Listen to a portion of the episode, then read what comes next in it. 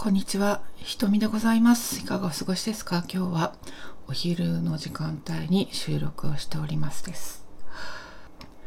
今日はね、えー芸事のこと、特にダンスのことを、雨雲ラジオであんまり喋ってこなかったんですけど、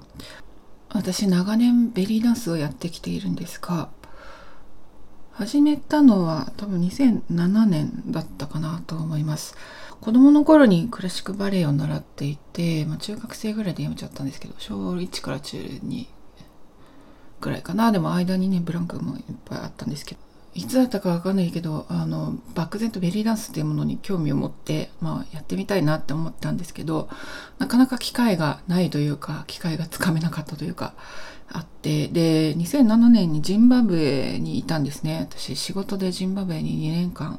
滞在していたんですがその時にたまたまあのエジプトに滞在経験のあったダンサーさんがジンバブエでベリーダンスレッスンを始めるっていう知らせを、えー耳にしてでそれでやっとベリーダンスを始めることができてでその後日本に帰国して東京でずっとベリーダンススタジオに通ったりしながら東京で十数年やってきているわけでございます。まあダンスをねお教室で習うだけじゃなくてここ数年なんですけど、まあ、いろんなことにチャレンジしたいなって思っていて。でハフラっていう、まあ、ベリーダンスのパーティーみたいなものですね、まあ、小さなイベントをやったりとかあのホールを借りたショーをやったりとか、まあ、いろんなイベントごとをやったりして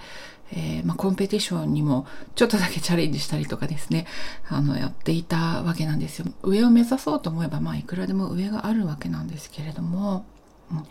でまあ仕事もねなかなかコンサルタントの仕事をずっとしてきて出張が多いんですよね。長期出張とかが多くて。仕事の忙しさも波があってでその合間に頑張っていろいろやってきたりもしたんですけれども、まあ、出張でね諦めざるを得ないこともたくさんあったんですがそんな中でですね去年は体調をすごく崩してしまってで心身ともにやられてしまったというかですね一回倒れそうになったりとか、うん、あってでその時に実は同時に腰も激しく痛めてしまったんですよね。ひどい腰痛になってしまってあのまともに生活できないぐらいになっちゃってあのずっと鍼灸整体院に通ってたんですけどだから去年の夏ぐらいに一回ショーに出てでそれっきりちょっと体を壊しちゃって踊ってなかったんですよ。でそれまでね忙しい時は結構しょっちゅうショーに出てたりして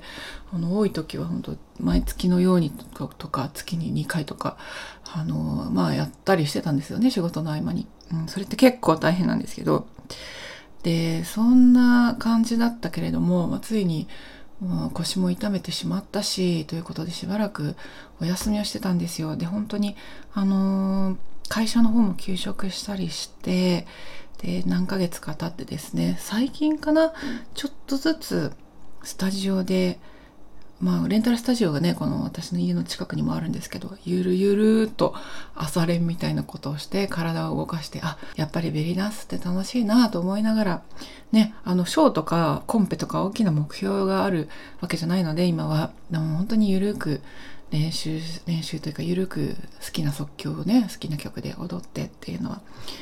楽しいなって思っていい感じになってきたところへ、うん、いつもお世話になっている方がね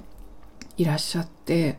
えーその方はあのトルコのサズっていう楽器をね演奏してらっしゃる方でまああのベリーダンス業界の人はあの人かしらってすぐわかると思うんですけどでまあその方はよく私の主催するイベントにも来てくださってあのゲストで演奏してくださったりあの一緒にショーをねやったりとか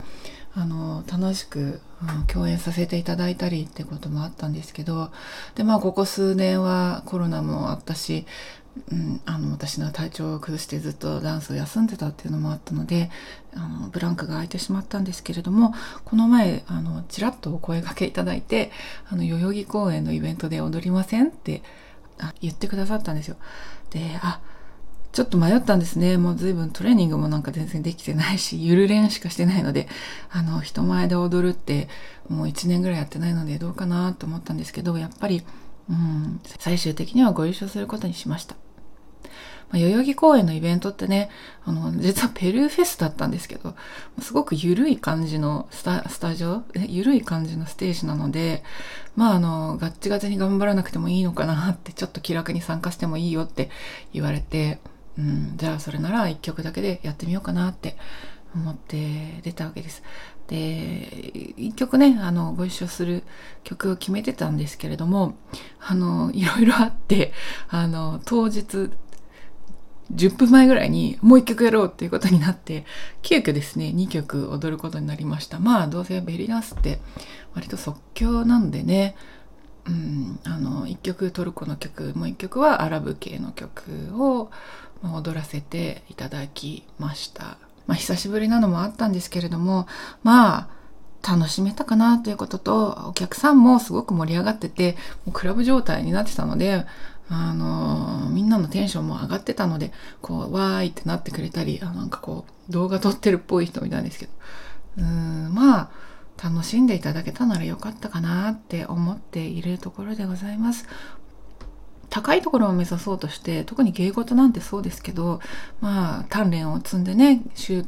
得して修行してで本当にあの素晴らしいステージを目指す上を目指すっていうことも、うん、あるんだけどなんか芸事って修行の道の厳しさだけじゃなくてやっぱり楽しむことって大事だなと思うし、まあ、苦しんで苦しんでやって踊っている人ってやっぱりちょっとうん何ていうのかな見て見てる方も苦しいというか、うん、もちろんね修行練習するのって大変な大変だしトレーニングもきつい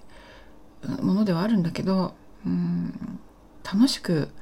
やれるってやっぱり何より大事でダンスって楽しいし見てる方も楽しんでくれるってすごくいいことじゃないですか。